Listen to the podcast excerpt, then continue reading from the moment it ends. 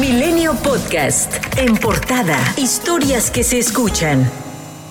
Bajo la hipótesis de un sismo de magnitud de 8.1 grados, se realizó este lunes el primer simulacro nacional en el que destacó la participación de 77.254 inmuebles, con una intervención directa de 5.936.000 personas y 50 millones de participantes de manera indirecta en 1.686 municipios en todo el territorio nacional, según la información difundida por la Coordinación Nacional de Protección Civil. En la Ciudad de México, la jefa de gobierno Claudia Sheinbaum calificó como un éxito el macrosimulacro. Por otra parte, en el intervalo del simulacro se dio a conocer la muerte de una mujer de 33 años de la colonia del Valle. El secretario de Seguridad Ciudadana de la Ciudad de México, Omar García Harfuch, aseguró que esperarán a recibir el peritaje. Para no especular, yo sugeriría esperar los, los peritajes, esperar a que el Ministerio Público haga su trabajo y lo informaremos con toda con toda transparencia como siempre. El fin de semana en Reynosa, Tamaulipas, se vivió el horror.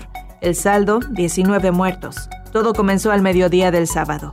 Caravana de tres vehículos con gente armada salía de la brecha El Berrendo y se dirigía a la colonia Almaguer en Reynosa donde robaron una camioneta. Después, el comando ingresó a una casa, abrió fuego y asesinó a siete trabajadores de la construcción mientras esperaban el pago de su jornada. El convoy avanzó hacia la colonia obrera. A su paso asesinaron a un adulto mayor y a un recolector de basura quienes caminaban por la calle. La caravana siguió en la colonia Bienestar.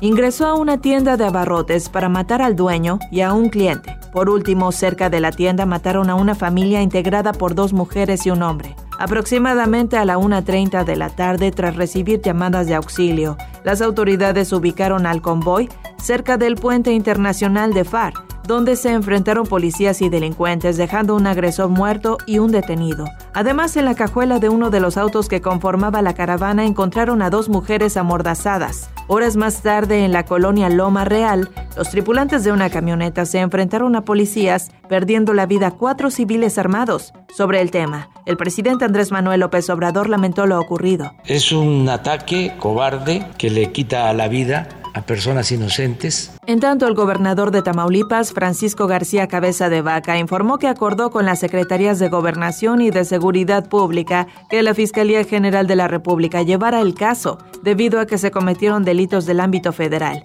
y que presuntamente están vinculados a grupos del crimen organizado que operan en la región de Matamoros, Río Bravo y Reynosa. Por su parte, el presidente del Senado, Eduardo Ramírez, dijo que el gobernador de Tamaulipas debe separarse del cargo si tiene alguna responsabilidad en los hechos. El Comité de Derechos Humanos de Nuevo Laredo señaló que existe un acto de terror postelectoral y una posible advertencia para el resto de los municipios tamaulipecos. Por otro lado, el coordinador del PRI, Miguel Ángel Osorio Chong, rechazó que haya sido un acto terrorista lo sucedido.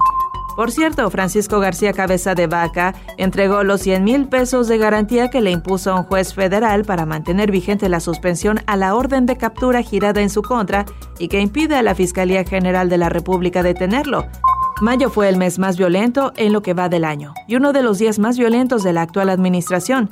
Y es que la Secretaría de Seguridad informó que el mes pasado ocurrieron 2.963 homicidios, que representan un incremento entre abril y mayo de 3.57% y de 1.26% si se compara con mayo del 2020. A pesar de esas cifras, durante la conferencia matutina, Rosa Isela Rodríguez, titular de la Secretaría de Seguridad, presumió una reducción anual de 2.9% en el número de homicidios dolosos en los primeros cinco meses del año.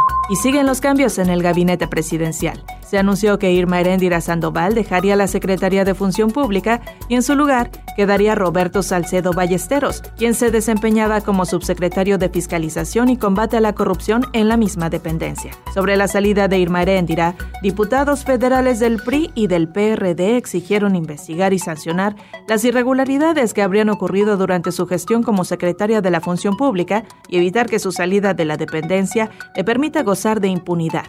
El presidente Andrés Manuel López Obrador sigue cuestionando a quienes, según su interpretación, no votaron por Morena durante la jornada electoral del pasado 6 de junio. Dijo que su gobierno busca construir una nueva clase media. Si queremos una clase media, desde luego. Queremos sacar de la pobreza a millones de mexicanos para constituir una nueva clase media, más humana, más fraterna, más solidaria.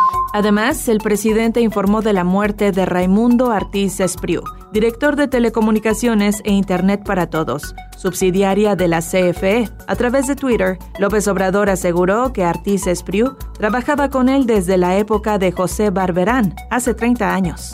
México registra 231.244 muertes por coronavirus y se agregaron 1.268 nuevos casos. El secretario de Salud de Baja California Sur, Víctor George Flores, reconoció que Los Cabos es un foco de alerta de coronavirus ya que se ha presentado un aumento de casos, superando incluso las cifras de enero y febrero. En tanto, el infectólogo y excomisionado de la pandemia de la influenza en México, Alejandro Macías, señaló que parece iniciar una tercera ola de COVID-19, pero afecta principalmente a la población más joven. No obstante, espera que sea de menor letalidad y demanda hospitalaria.